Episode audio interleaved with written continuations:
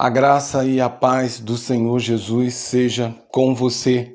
Eu sou o pastor Antônio Marcos, sou pastor da Igreja Batista em Pinheiral e nesse dia eu quero compartilhar com você a palavra do Senhor, na esperança de que essa palavra abençoe você e leve você e eu a viver na plenitude daquela que é a vontade do Senhor. Para tanto, eu quero ler o texto que se encontra na carta de Paulo aos Colossenses, no capítulo 3, do versículo 16 ao 17, que diz: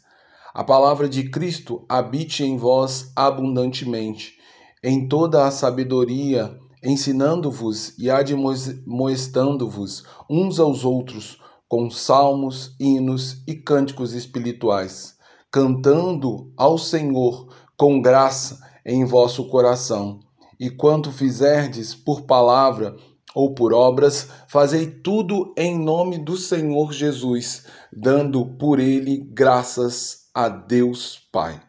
Depois de apresentar as quatro primeiras admoestações aos crentes em Cristo Jesus, Paulo, como um pastor amoroso e fiel, alerta a igreja e cada crente em Jesus sobre a importância que as palavras do Senhor e todos os ensinamentos divinos estejam plenamente inseridos no coração e na alma de cada crente em Jesus. Dessa maneira, que a palavra possa habitar permanentemente e de forma abundante em cada um daqueles que foram revestidos de uma nova natureza cuja alguém, cuja alguém que fez das palavras do Senhor Jesus um inquilino permanente no seu coração e na sua vida, trazendo assim grande sabedoria divina, seja naquilo que pensamos ou agimos, de forma que, na nova natureza que temos em Jesus,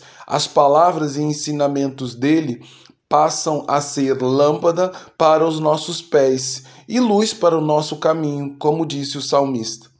Por meio da palavra, temos orientação e completa firmeza das nossas ações, pois o conhecimento da palavra faz-nos viver em plena harmonia com a vontade soberana de Deus para com as nossas vidas. Assim, o apóstolo Paulo afirma que a palavra é um elemento imprescindível na vida de todos aqueles que se confessam como crentes em Cristo Jesus, porque consolida a natureza adquirida no Senhor. Ela faz com que tenhamos pleno conhecimento do nosso estado deplorável e miserável quando ainda estávamos sem Cristo e sem salvação. Assim como somos levados através da palavra a perceber o quão o pecado é nocivo para as nossas vidas e ao mesmo tempo que por meio dela temos consciência da grandeza do amor de Deus para conosco Assim como percebemos o quão perfeito e eficaz foi o sacrifício substitutivo de Jesus Cristo para com as nossas vidas na cruz do Calvário, a ponto de nos arrancar das trevas e nos levar para a sua maravilhosa luz. Dessa forma, não somos mais filhos da desobediência aos olhos de Deus, mas somos, pela graça, filhos adotivos e amados do Senhor, os quais são peregrinos e estrangeiros nesse mundo, onde todo cristão verdadeiro é um missionário do reino, anunciando a salvação que há na pessoa de Jesus Cristo para que, no tempo oportuno, também possamos reinar com o Senhor. Cada crente em Cristo Jesus é exortado pelo apóstolo a fazer de seus lábios uma fonte inesgotável de bênção,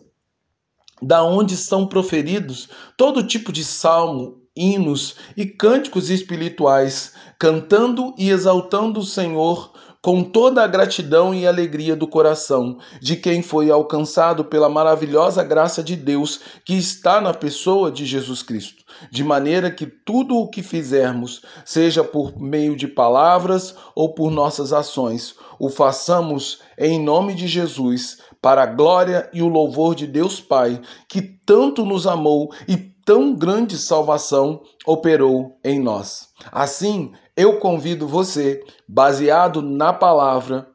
que nesta manhã possamos fazer da palavra e dos ensinamentos de Jesus um inquilino permanente em nosso coração, que dá conhecimento e sabedoria para todas as nossas atitudes e palavras, de forma que Jesus seja visto e seja engrandecido através de cada um de nós. Portanto, minha oração nesta manhã é que a poderosa palavra do Senhor habite ricamente em nosso coração, até o fundo da nossa alma, de maneira que cada palavra que sair dos nossos lábios e cada atitude que tomarmos glorifiquem a Deus e revelem a nossa nova natureza em Cristo Jesus. Oro também para que tenhamos coragem e sabedoria proveniente da palavra para sermos luz e sal neste mundo, em nome e por amor de Jesus Cristo. Amém. Agora, que o amor de Deus Pai,